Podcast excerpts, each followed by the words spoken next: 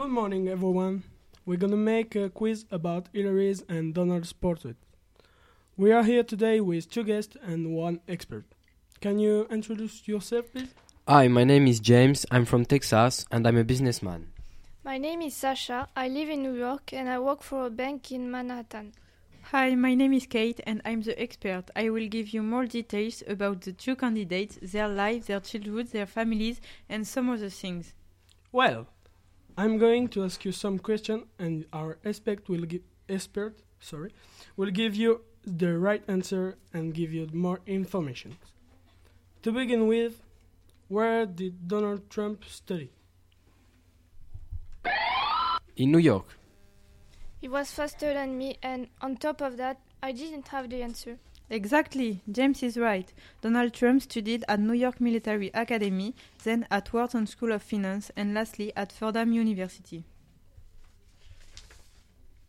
He attended very good schools. How, he, how old is Hillary Clinton?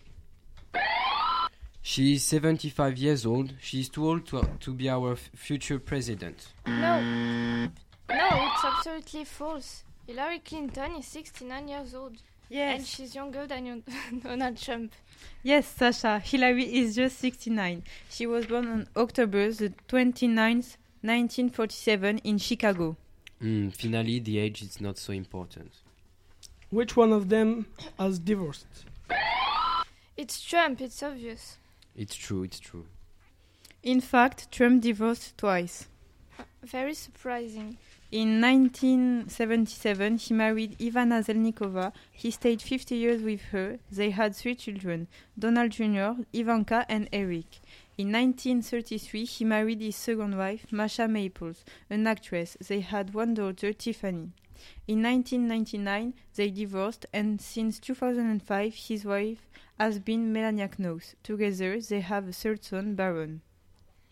A lot of uh, people today get a divorce. It's not a big fuss. Hillary's family story is much simpler. She just got married once to Bill Clinton, and they have one daughter, Chelsea. Okay. Now, which one of our candidates hasn't had any political experience? It's Trump, it's obvious. Okay, he hasn't had a political experience, but he is a very rich businessman. He developed large profitable buil- building projects in Manhattan. He is a business leader.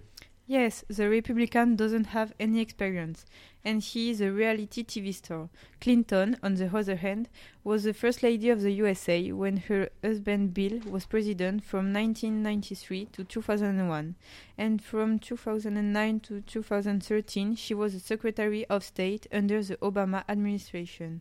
We need someone with experience to be at the head of our country. No, new people can be a good thing. I'm not so sure.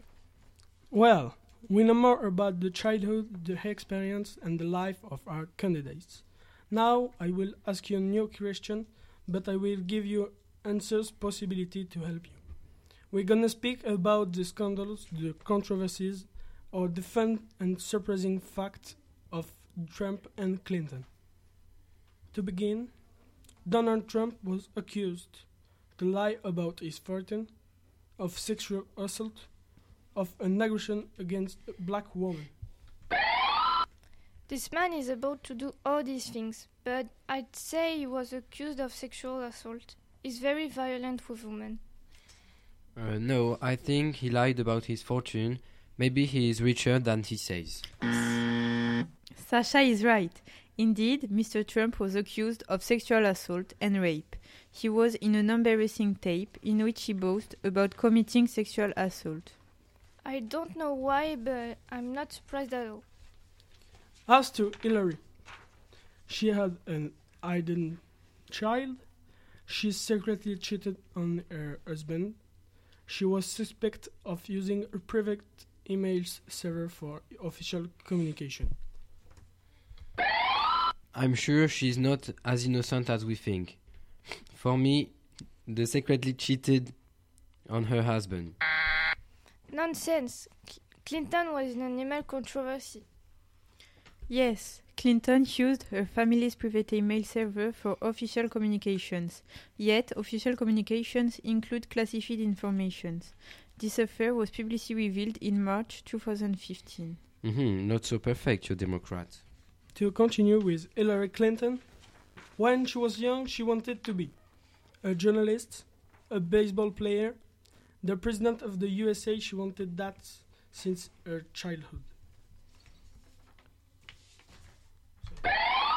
I'd say a journalist beco- because I say her more in this job.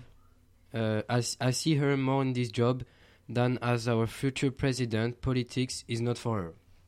No, I think she wa- she has wanted to be a president chin- since she can walk. Well, no, Sasha, James is right, but journalist was not the only right answer. Hillary also dreamed of becoming a baseball player and even an astronaut. Surprising. I didn't think that. Now let's go back to Trump. Do you think that he went to a military school when he was 13 years old? He didn't go to elementary school. He stopped school at 16. He's not very smart. For me, he stopped school at 16.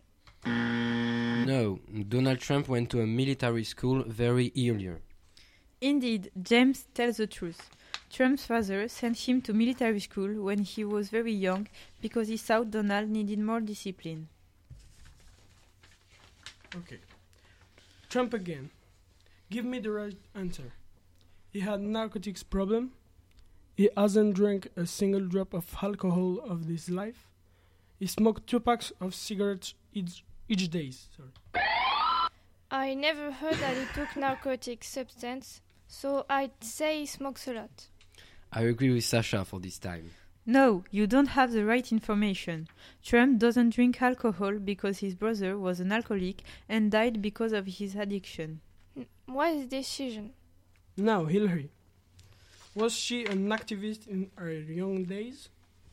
Is she a racist person? Was she accused of aggression against uh, black people?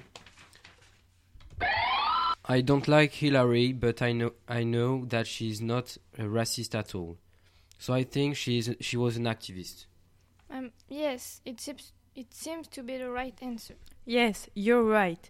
During her young days, Hillary Clinton strongly believed in the Civil Rights Act that prohibited racial discrimination. She protested in Boston after the assassination of Martin Luther King.